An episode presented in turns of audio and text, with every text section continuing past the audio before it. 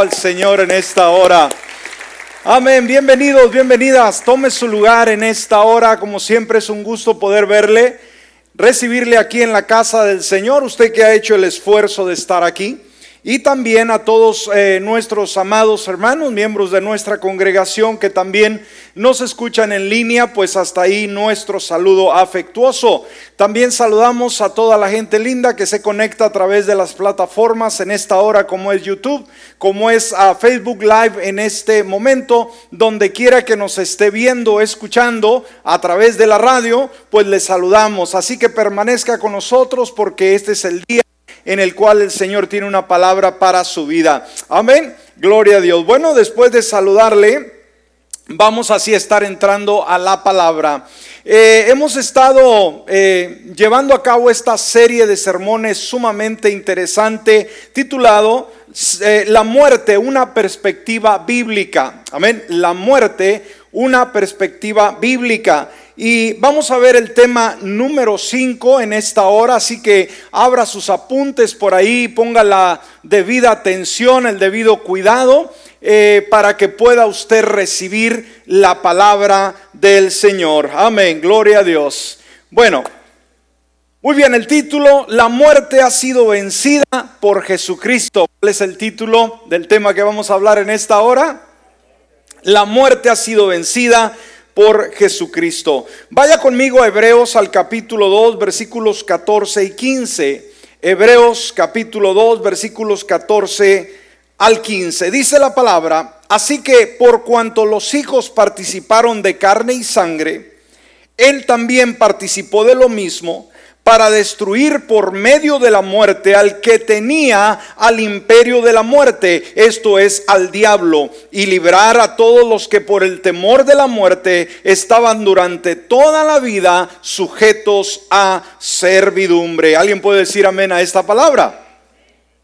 Muy bien, querida iglesia, en el tema anterior estábamos hablando eh, lo que la escritura nos dice que es para el creyente la muerte, ¿no? Y sacábamos algunas conclusiones sumamente importantes. Por ejemplo, veíamos en el tema anterior que la muerte para el creyente es ganancia, ¿lo recuerda usted?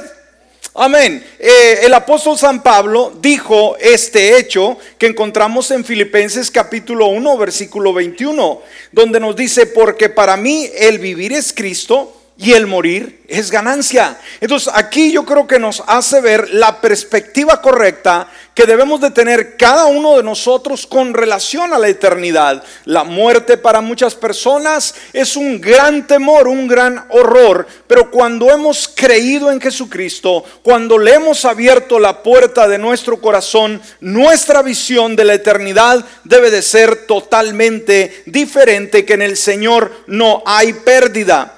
Eh, entonces veamos que la Biblia enseña de una manera única que la muerte para el creyente es una bendición, amén, la, una fuente de bendición para todo aquel que tiene a Cristo Jesús. Esto lo vemos en el Salmo 116, versículo 15 donde nos dice, preciosa a los ojos del Señor es la muerte de sus fieles. ¿Qué dice Dios con relación cuando un creyente pasa la eternidad? Delante de él no es un pavor, no es un terror, sino al contrario, preciosa a los ojos del Señor es la muerte de sus fieles. Ahora, como creyentes que amamos, que servimos al Señor, debemos de tener una actitud correcta hacia la muerte. Y de eso nos eh, eh, quiere enseñar el Señor a través de toda esta serie de sermones, que podamos nosotros aprovechar, apreciar y sacar lo mejor para nosotros. Ahora, un hecho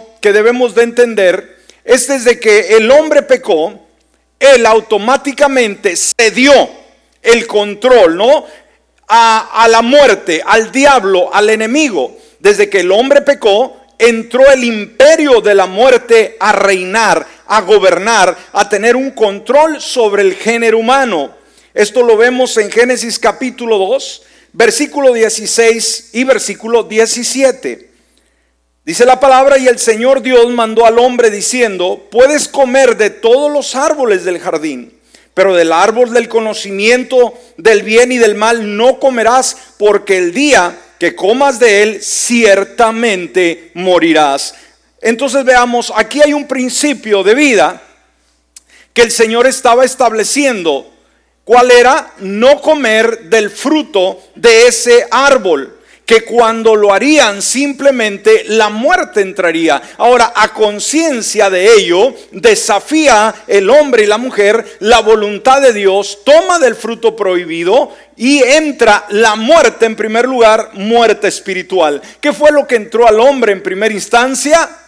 Muerte espiritual. Y luego entró la muerte física. Adán y Eva fueron creados para no morir fueron creados para vivir, eternamente. Ahora, cuando ellos pecan, el Señor los saca del huerto y usa unas expresiones, dice, y no sea que el hombre coma del árbol y viva para siempre.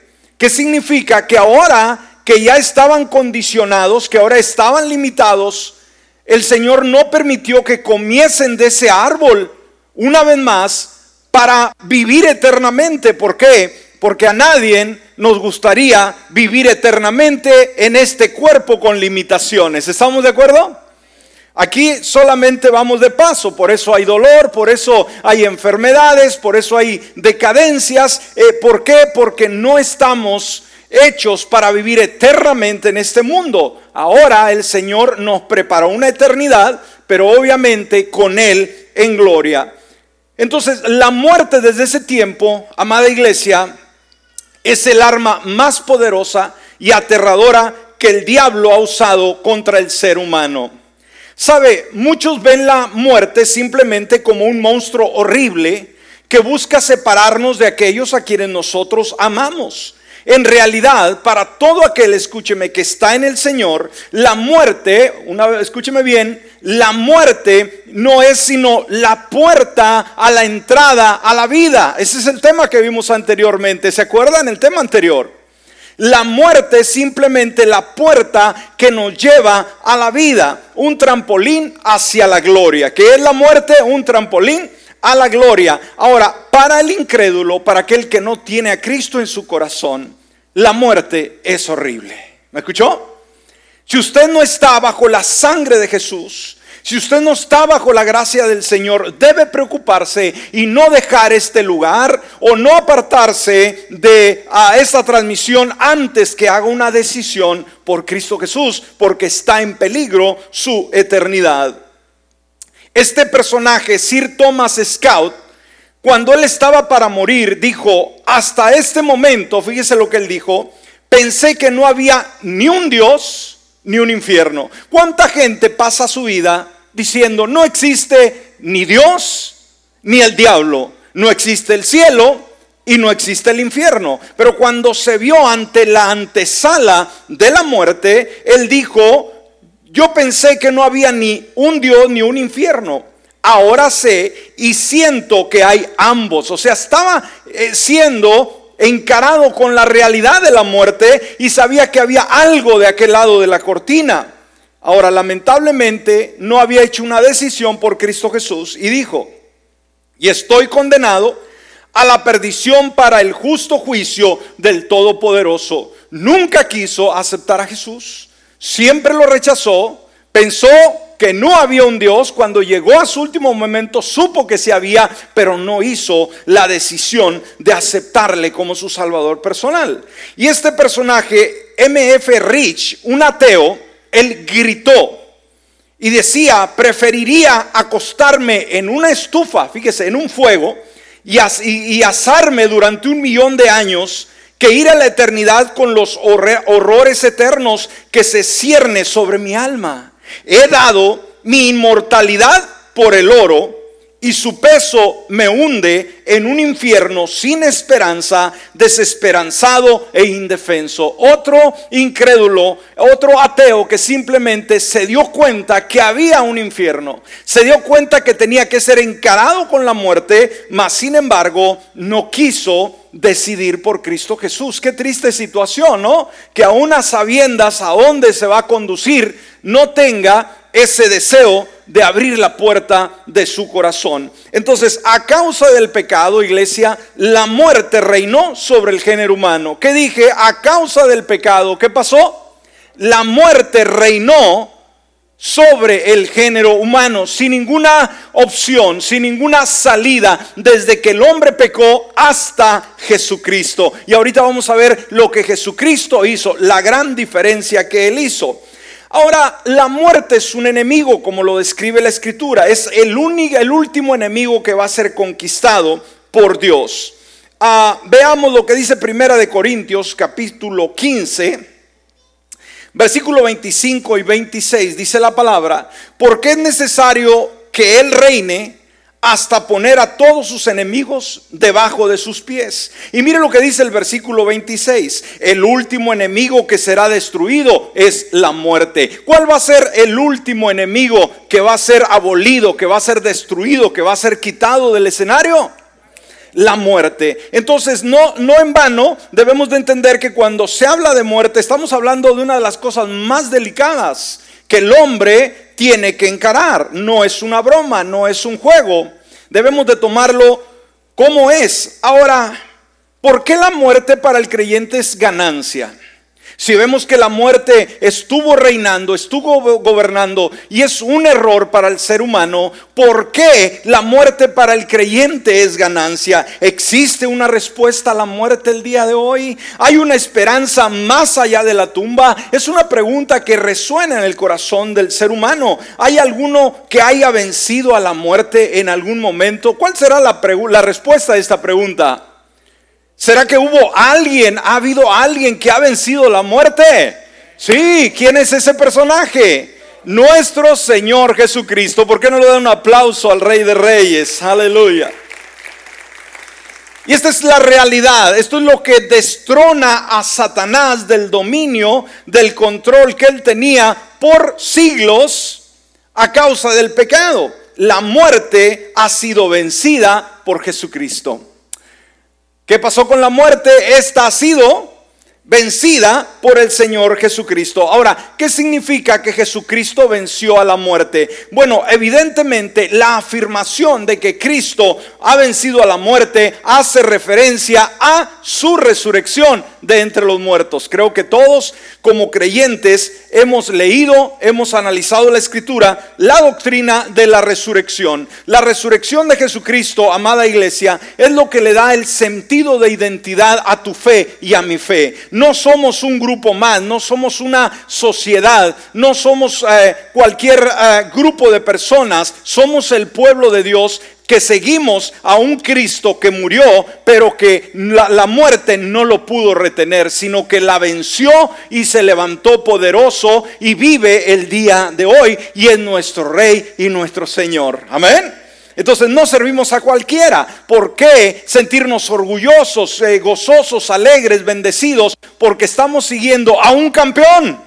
No estamos siguiendo a un vencido. Amén. Ahora, debemos de entender que el, Señor Jesús, su poder es un poder ilimitado que ni la muerte misma pudo detenerlo. Dije anteriormente a ello, todo el que moría Simple y sencillamente lo retenía la muerte, ¿sí? En ese lugar, en ese Seol, en ese lugar donde van los muertos. El que se moría lo retenía y ahí se quedaba. Pero cuando llegó a Jesucristo, a este no lo pudo detener en la tumba. ¿Cuántos dicen amén a ello?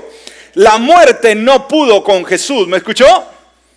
La muerte no pudo con Jesús. Nos dice Hechos capítulo 2, versículo 24 al cual Dios, o sea, hablando de la resurrección de Jesús, Dios lo levantó, al cual Dios levantó, suelto los dolores de la muerte, por cuanto era imposible, fíjese cómo dice la palabra, era imposible que fuese retenido por ella. O sea, no había forma. Era eh, eh, de, de ninguna forma podían retener la muerte a Jesús en la tumba. Lo había hecho con todo el ser humano. Pero con Jesús simplemente no pudo, para nada. Ahora, cuando Jesús murió, escúcheme, en la cruz, y él resucitó, ¿qué es lo que hace? Destruyó el que tenía el poder de la muerte. ¿Me escuchó? Cuando Jesús murió y resucitó, simplemente destruyó, destronó, le quitó el imperio de la muerte. ¿Recuerda cuándo es que la muerte tomó esa autoridad? ¿Lo recuerda? Cuando Adán y Eva voluntariamente le ceden ese derecho a causa de la desobediencia a la palabra de Dios. ¿Lo recuerda? Y desde ese momento Satanás o la muerte tomó el control, ¿sí? Y dijo, ahora yo controlo el destino del hombre. Ahora yo digo cuándo se muere y yo digo a dónde va. Hubo temor, hubo incertidumbre por todos este, estos cientos de años. Pero cuando aparece Jesús, muere en la cruz y resucita, obviamente le quita el poder, le quita la autoridad a el enemigo. Mire lo que dice Hebreos que fue el versículo de apertura, capítulo 2, versículo 14 y 15. Este es uno de los ah, versículos más impresionantes de la escritura, iglesia. Dice, así que cuanto, por cuanto los hijos participaron de carne y sangre, él también participó de lo mismo, Jesucristo, obviamente. Dice, ¿para qué? Para destruir por medio de la muerte al que tenía al imperio de la muerte. ¡Wow! ¿Está aquí en esta hora? Usted tiene que conocer esta verdad bíblica. Si usted la ignora, el enemigo lo engaña y va a vivir atemorizado, atemorizada toda su vida, teniendo un horror, morirse. ¿Cuántos creyentes que son creyentes en Cristo Jesús tienen un pavor a la muerte? Aun cuando se está hablando del tema, dice, por favor, no pueden cambiar el tema. Hablemos de otras cosas. Y no estoy bromeando. No estoy bromeando. Hay gente que se pone nerviosa, hay gente que dice, esto no me gusta, no hablemos de esto. Y no estoy hablando de gente secular, estoy hablando de creyentes. Por eso, si usted ignora estas verdades, el diablo le va a jugar la cabeza y va a ser una persona atemorizada con relación a la muerte. Entonces dice, él también participó de lo mismo para destruir. ¿Cuál es la palabra que usa aquí? Destruir. O sea, cuando algo se destruye, simplemente queda inactivo totalmente, ineficaz, no hay ninguna fuerza. Entonces dice, para destruir por medio de la muerte, o sea que Cristo tuvo que morir, tuvo que pagar con su propia vida para poder soltar ese dominio que tenía Satanás, quitárselo y traer libertad. Ah, para destruir por medio de la muerte al que tenía el imperio de la muerte. Ahora, aquí lo describe. ¿Quién es el que tenía el imperio de la muerte? Nos dice versículo, el versículo o la continuación del versículo. Esto es al diablo. ¿Me escuchó? ¿Quién controla la muerte? ¿Quién está detrás, detrás de todo esto? El diablo. Dice, y librar a todos, o sea, usted, yo y todos los que murieron, a los que por el temor de la muerte estaban durante toda la vida sujetos a servidumbre. O sea, con un temor impresionante, con un horror increíble de quizás un día llegar la muerte y no saber qué hacer. Entonces, el diablo tenía en su mano hasta cierto tiempo, hasta que vino el rey de reyes y señor de señores y le quitó esa autoridad, él tuvo en su mano el imperio de la muerte, pero fue vencido en la cruz, en la resurrección, ya que la muerte no pudo retener a Cristo Jesús. Una vez más, alabamos a Dios por ello. Ahora, en esa cruz, fíjese, el enemigo le salió mal el tiro, escúcheme. El diablo pensó, ah, levantó a todos los religiosos, levantó a, toda la gente ah, difícil en ese tiempo para que aprendieran a Jesús y lo llevaran a la muerte. Pero el enemigo es ignorante. No se daba cuenta que al matar a Jesús en la cruz sería su propia muerte del enemigo. ¿Me escuchó? Entonces dijo, yo lo voy a acabar, pero no sabía, jamás pensó que Jesús tendría el poder de levantarse de entre los muertos. Entonces Jesucristo al morir, cuando él estaba colgado en esa cruz, escúcheme bien, esto es algo muy, muy profundo de la palabra, él cuando estaba ahí colgado, sí, estaba siendo vergüenza, estaba siendo vituperado, estaba siendo calumniado por la gente, pero en el ambiente espiritual estaba haciendo otra cosa. Escúcheme, ahí estaba exhibiéndose un ser que era inocente y que estaba pagando por el pecado del género humano, pero también estaba exhibiendo públicamente otra cosa. Y vea, esto es lo que nos dice la palabra.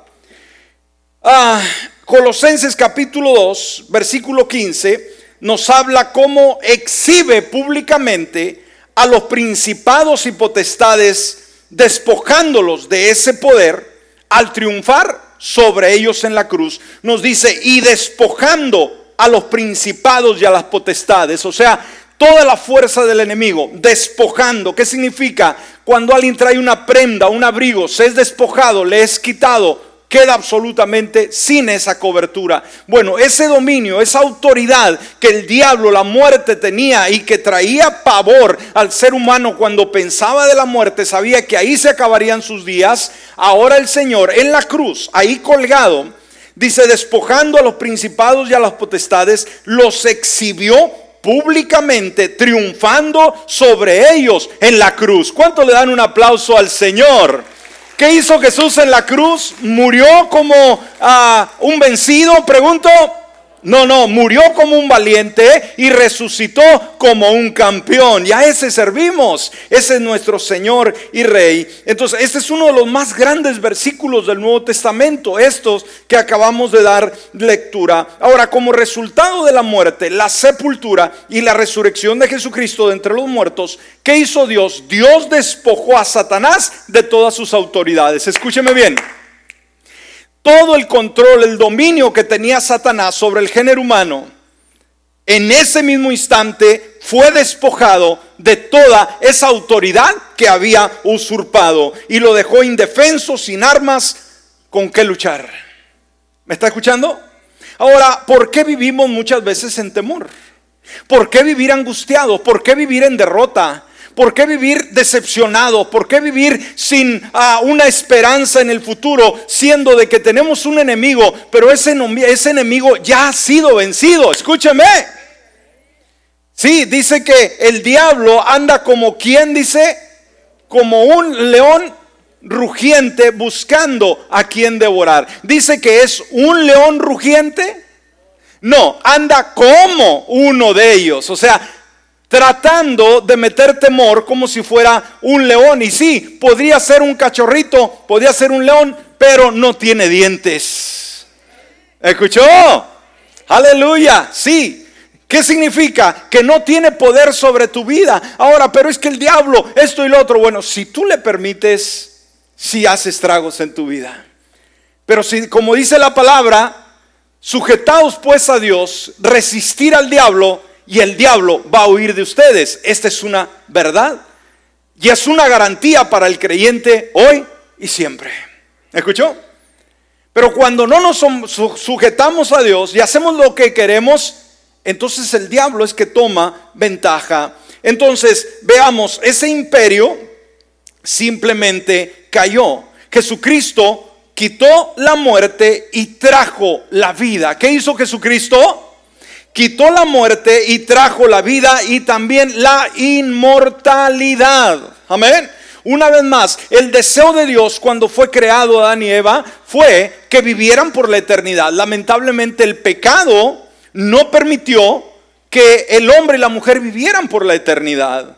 Pero ahora en Cristo Jesús Obviamente tenemos una eternidad asegurada, pero como decíamos en el tema anterior, decir, bueno, pastor, aquí estoy, pues estoy listo para la eternidad. Bueno, un detalle que vimos en, en el tema pasado, ¿alguien recuerda? Para poder disfrutar de la eternidad, ¿qué tenemos que hacer como seres humanos mientras estamos aquí en esta tierra para poder entrar de aquel lado de la cortina? Tenemos que morir. Amén. Está establecido que el hombre muera. Amén.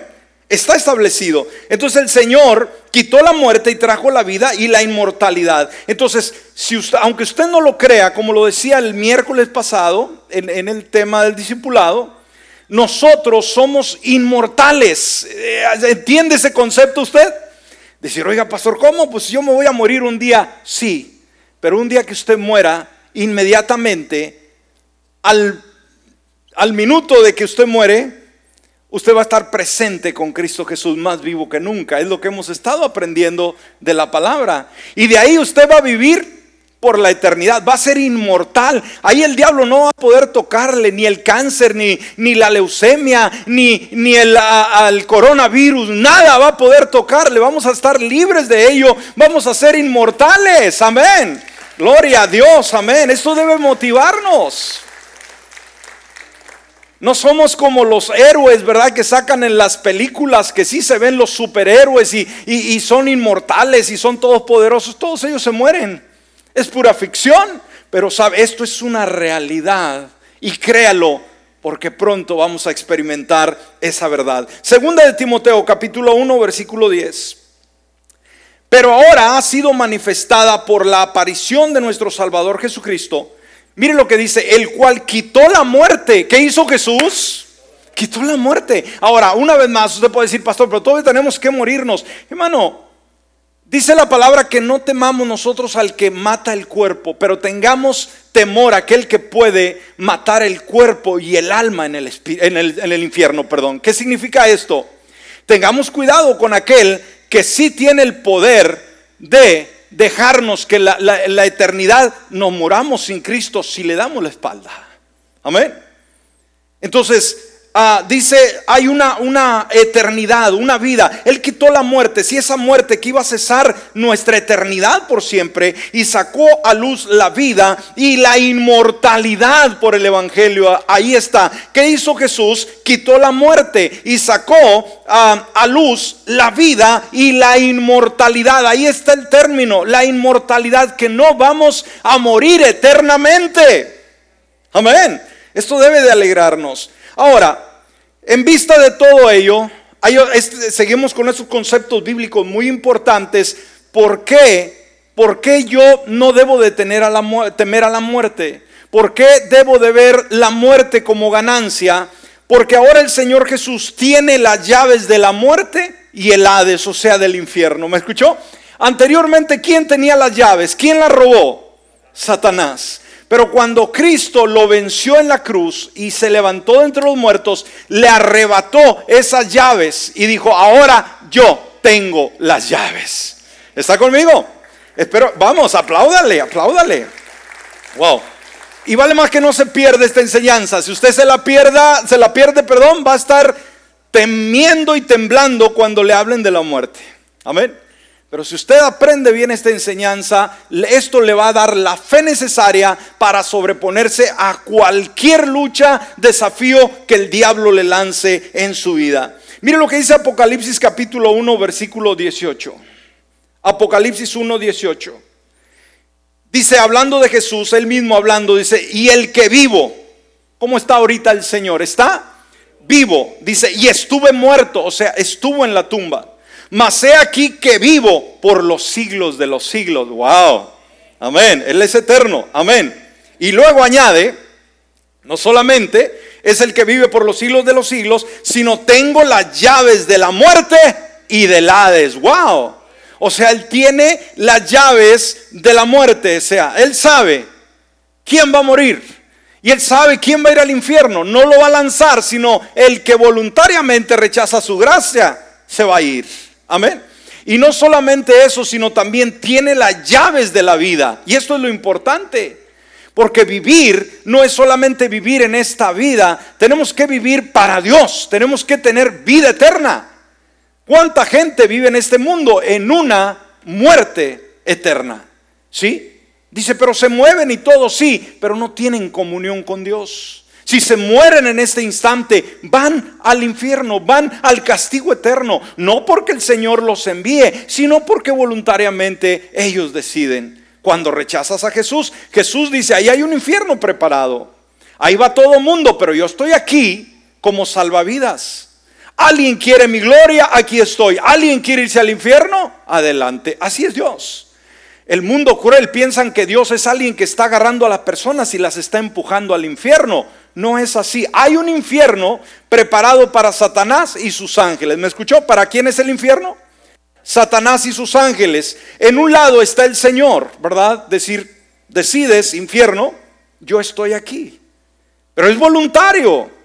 Si nadie quiere ser, es como aquel que está nadando o, o está naufragando en el mar, en algún lugar, y pide auxilio. Ahora, cuando le mandan aquel, aquella cámara, aquel, aquel, aquella soga o lo que sea, bueno, eso ahí está ya disponible. Él o ella sabe si lo toma o lo deja. Así es el Señor. Amén. Ahora, el 15 de enero del 2009, iglesia, el vuelo 1549 de la US Airways chocó contra una bandada de gansos, ¿no? Que iban volando. Ambos motores fallaron. El avión sobrevolaba Nueva York. Se avecinaba un posible desastre. No solo los 155 ocupantes a bordo estaban en peligro, sino que miles más podrían haber muerto si el avión, el avión hubiera chocado contra uno de los rascacielos de Nueva York. El capitán Charles B. Sully guió el avión de esta línea paralizado con inmensa habilidad y coraje realizó un aterrizaje de emergencia exitoso en el río Hudson. No murió ni un solo pasajero, ni hubo grandes o graves heridos. El alcalde de la ciudad de Nueva York entregó al piloto este como un héroe que había salvado tanta gente las llaves de la ciudad. Este piloto, por ese acto heroico, recibió de parte de la ciudad las llaves. ¿Qué significaba las llaves? Un hueste distinguido. Eh, la llave representaba autoridad. Eh, era un privilegio, eh, simbolizaba el acceso a alguien. Ahora, yo creo que todos, ¿cuántos de ustedes aquí traen llaves ahorita mismo en su bolsa, en su pantalón? Todos. Amén. ¿Para qué son las llaves? Para abrir. Ahora, ¿las llaves abren algo extraño? No las llaves abren algo cómodo. Cuando vamos a nuestra casa es nuestro hogar, tenemos acceso a lo bueno.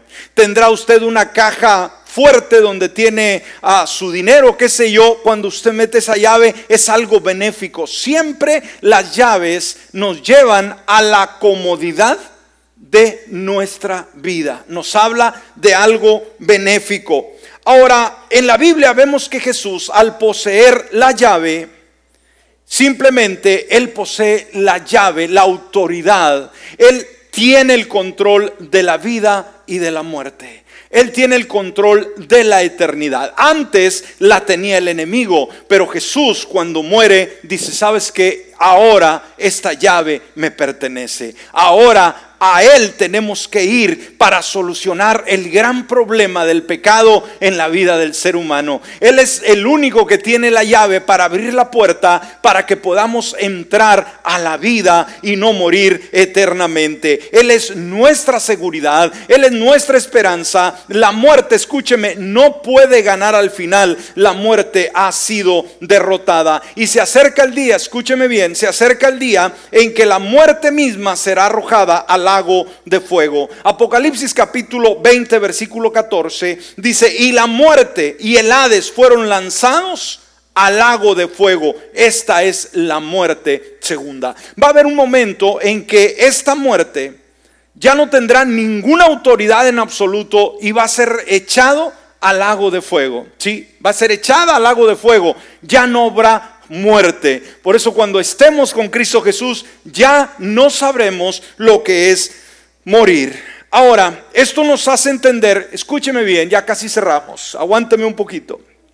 La muerte y el pecado ya no tienen dominio sobre el creyente. ¿Me escuchó? La muerte y el pecado ya no tiene dominio sobre el creyente. Como creyentes, ¿cómo nos declara el Señor? ¿Cómo nos declara la palabra? Usted podrá considerarse una persona eh, quizás no muy valiente, quizás una persona que no es capaz, quizás alguien que le corre a todos los problemas, pero sabe, si estamos en Cristo Jesús, si le hemos hecho el Señor de nuestra vida y le hemos permitido que su Espíritu Santo controle nuestra vida, debemos de saber que la palabra nos dice que somos en Cristo no vencedores. Escúcheme, si no somos más que vencedores, ¿me está escuchando? Esto tiene sentido, esto debe de movernos el petate y que si estamos en un momento dado, quizás angustiados, quizás desesperados, quizás en una crisis, quizás, quizás en una problemática impresionante, esta palabra le da a usted y a mí confianza. No es lo que usted dice, no es lo que yo digo, es lo que Él dice. Y no dice una vez más que somos vencedores. ¿Cuántos nos sentimos a gusto con ser vencedores? Amén. Pero que Él diga, ¿sabes qué? No eres vencedor. Eres más que vencedor. ¿Qué vamos a decir, hermano? Wow, si tú lo dices, Señor, pues así es. Yo lo acepto, yo no tengo ningún problema con ello. Amén. Dice Romanos 8:37, antes en todas estas cosas somos más que vencedores por medio aquel, de aquel que nos amó. ¿Por quiénes somos más que vencedores? Por medio de aquel que nos amó. ¿Quién es Él? El Señor Jesucristo. Entonces la muerte, escúcheme, decir tengo mucho miedo que la muerte vaya a llegar a mi vida y esta me aparte del amor de Dios. No tengas temor si estás en Cristo Jesús. Mira lo que dice el versículo 38 y 39 de este mismo capítulo. Por lo cual estoy seguro, escúcheme, necesitamos aprender el lenguaje bíblico. A veces somos tan negativos, a veces vemos, hermanos, eh, como dice por ahí, diablos con tranchete en todas las esquinas. ¿Me está conmigo? Pero vamos a ver lo que Dios dice, no lo que usted piensa, no lo que usted se imagina, lo que Dios dice en su palabra. Mire lo que dice la palabra, por lo cual estoy seguro. ¿Qué significa estar seguro, hermanos? No hay duda. Amén, no hay ninguna duda. Esto así es y, no le importa, aunque el diablo se, se jale los cabellos, ¿verdad? No importa. Estoy seguro que ni la muerte. Fíjese el primer detalle que anuncia, la muerte de lo que estamos hablando. La muerte, ni la vida, ni ángeles, ni principados, ni potestades, ni lo presente, ni lo porvenir, ni lo alto, ni lo profundo, ni ninguna otra cosa creada nos podrá separar del amor de Dios que es en Cristo Jesús, Señor nuestro. ¿Alguien puede darle un fuerte aplauso a Jesús? ¡Wow! Estoy seguro. Entonces, ¿por qué la gente se retira de Jesús? Porque voluntariamente rechazan su amor y su gracia. ¿Cuánta gente ingrata que ha recibido favores de Dios? Que ha recibido el cuidado de Dios, pero han sido ingratos y le han dado la espalda. En la palabra lo único que vemos es beneficio para nuestras vidas. En estos días debemos de leer más la palabra para ver qué es lo que Dios nos dice. Así que sea que vivamos o muramos, hermanos, somos propiedad de Dios. ¿Me escuchó? Si estamos vivos, ¿de quién somos? De Cristo. Y si morimos y la muerte nos sorprende, voy a llorar. No, Señor, sigo siendo propiedad de Dios. Romanos 14, versículos 7 y 8 porque ninguno de nosotros vive para sí, ninguno muere para sí. O sea, no morimos para nosotros. Pues si vivimos para el Señor vivimos. ¿Cuál es su vivir? ¿Cuál es su deseo el día de hoy? ¿Para qué vive? Para Cristo. Ese debe de ser la razón número uno por la cual nosotros existimos. Si hay algo más importante que eso, está mal. La palabra nos dice que amaremos al Señor en primer lugar sobre todas las cosas. Amén. Pues si vivimos para el Señor, vivimos. ¿Y si morimos? Para el Señor morimos. Así pues, sea que vivamos o que muramos, del Señor somos. Entonces, cuando el Evangelio se, se entiende correctamente, este inunda, escúcheme, la vida del hombre, de la mujer, y lo llena de un deleite maravilloso y le da valentía para enfrentar aún la misma muerte. Cuando entendemos bien el Evangelio, cuando no vienen las aves y roban la palabra que está puesta en tu corazón, sino permanece para siempre y es un fundamento que guía tu vida, tú no vas a tenerle miedo a nadie. Oiga, ¿A qué le va a tener miedo a alguien que no le tiene miedo a la muerte? Dígame, ¿qué le va a, le va a tener miedo a las cucarachas, a un ratón, a una araña? ¿Subirse en un avión? Pues yo no le tengo miedo al diablo, alguien puede decir, pero subirme al avión no me subo. Bueno, ahí hay un problema. Pero yo creo que el, horror más terrible debe ser la muerte, pero con estas garantías que Dios nos da, una vez más el Evangelio nos empodera, nos da un deleite y una valentía para enfrentar a la muerte. Por eso Pablo dice en Primera de Corintios capítulo 15, versículos 53 al 55, porque es necesario que esto corruptible, o sea, ¿qué quiere decir esto? Mire, como le decía ahorita, hermano. Pablo está diciendo, es necesario que nos muramos. Entendámoslo, pero yo no me quiero morir. Bueno, un día tenemos que morir. Si queremos gloria, si queremos habitar con Cristo Jesús, vamos a tener que dejar este cuerpo mortal. no nos encariñemos tanto con él. Porque es necesario que esto corruptible, o sea, carne y hueso, se vista de incorrupción y esto mortal se vista de inmortalidad, como decía la palabra hace rato. Y cuando esto corruptible, o sea, la materia, se haya vestido de incorrupción y esto mortal se haya vestido de inmortalidad, entonces se cumplirá la palabra que está escrita, sorbida es la muerte en victoria. Y dice, ¿dónde está, oh muerte, tu aguijón? ¿Dónde, oh sepulcro, tu victoria? ¿Cómo describe el apóstol San Pablo la muerte? La describe como algo que trae un aguijón, un escorpión, algo que pincha realmente, pega y lastima y mata. La muerte, esa era su función anterior a que Cristo apareciera. Una vez que la muerte le pegaba, el hombre, la mujer se acababa. Pero ahora en Cristo Jesús, dice el apóstol, ¿dónde está tu aguijón? Es como ah, eh, se dice, por ejemplo, ¿a quién de ustedes le ha picado alguna abeja en algún momento en su vida? ¿Alguien le ha picado alguna abeja? Yo creo que todos, ¿no? Cuando éramos niños o a lo mejor ya grandes. Aquel día, este, Melqui andaba jugando con el niño, ¿verdad? Mi, mi, nieto, ahí en su casa y no se dieron cuenta que abajo del lugar donde estaban jugando había un pequeño nido de abejas y se movió y se aceleró el avispero, como se dice. Y pues le picó al niño, ¿verdad? Una de ellas. Entonces, es terrible, es, es terrible. Pero, ¿sabe? La muerte se asemeja a una avispa. ¿Sabía usted que la avispa, fíjese, cuando pica, simplemente pierde esa, eh, eh, eh, lanceta que trae ahí, la pierde? ¿Me escuchó? Y ya no vuelve a picar jamás esa avispa. ¿Me escuchó? Una vez que picó, pierde su efectividad. Bueno, así es la muerte, o así era. Ahora, pero ¿qué sucede si usted le pica una, dos, tres abejas? Pero usted las vuelve a oír ahí a un lado suyo, aunque sean las mismas, ¿qué va a hacer usted? Ya no me haces nada. Le da un miedo terrible. Porque piensa que le va a volver a picar, pero solamente una vez puede picar la abeja. ¿Me escuchó? Entonces el apóstol San Pablo dice, ¿qué pasó? ¿Dónde está el aguijón? ¿Dónde está ese punzón que llegaba y mataba y se ríe como que se ríe? ¿Dónde está, oh muerte, tu aguijón? ¿Dónde, oh sepulcro, tu victoria? Estamos. Entonces, de la misma manera, la muerte así es. La muerte picaba al hombre en algún momento. La muerte antes de que Cristo viniera y lo acababa. Pero ¿sabe que Desde que llegó Cristo Jesús, ¿qué le hizo a ese aguijón? A ese punzón. ¿Qué le hizo el Señor? Lo cortó. Entonces, si vemos la muerte, decir, ahí anda la calavera, ahí anda la... con su vaina esa que trae, ¿verdad? Siento que por ahí anda en las esquinas dando vuelta. Pero ¿sabe qué? A usted no le puede hacer nada. Decir, ¿cómo no? Me voy a morir. ¿Qué es morir para el creyente? Es pasarlo del otro lado de la cortina, donde empieza la inmortalidad. ¿Me entiende?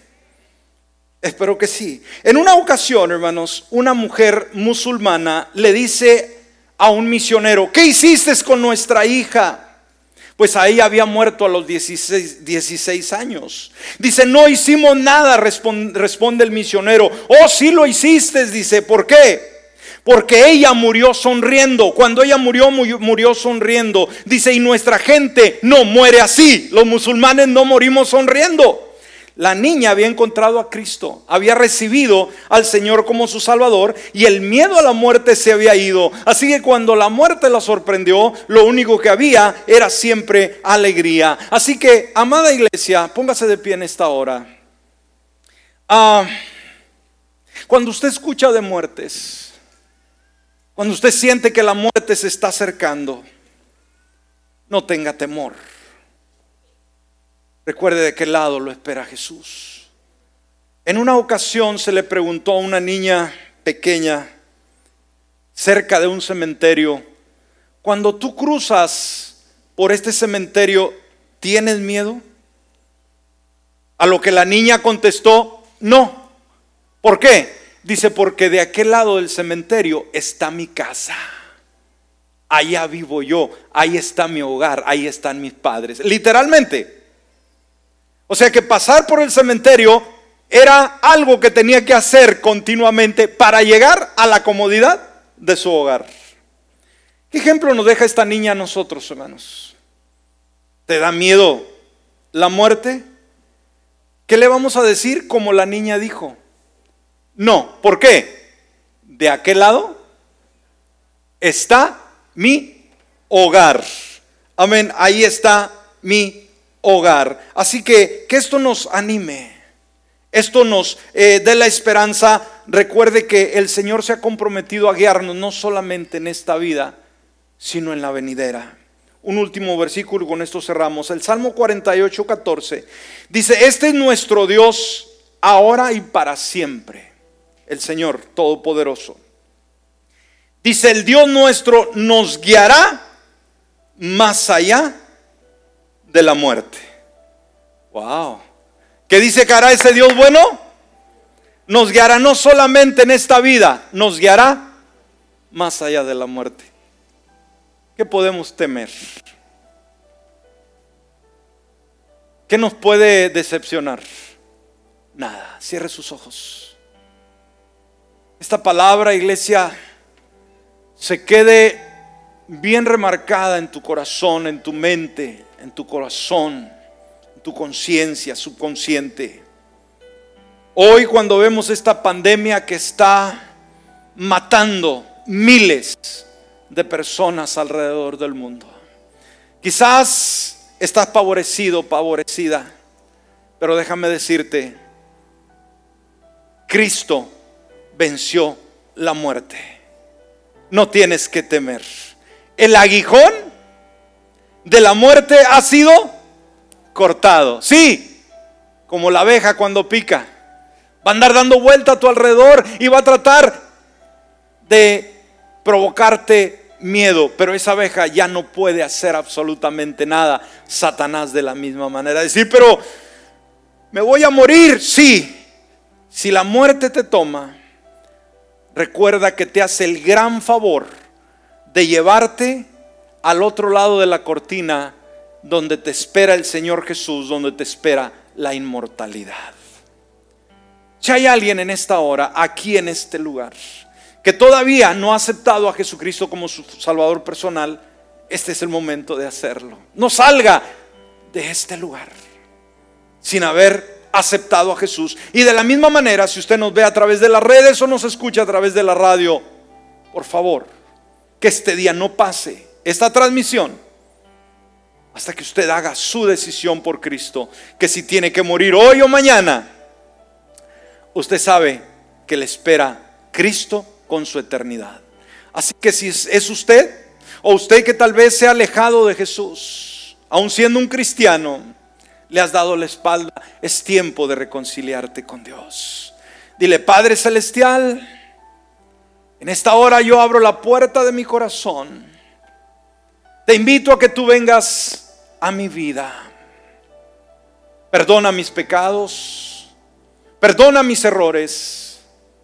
Haz de mí una persona totalmente nueva y que de hoy en adelante pueda servirte solamente a ti por Cristo Jesús. Amén y amén.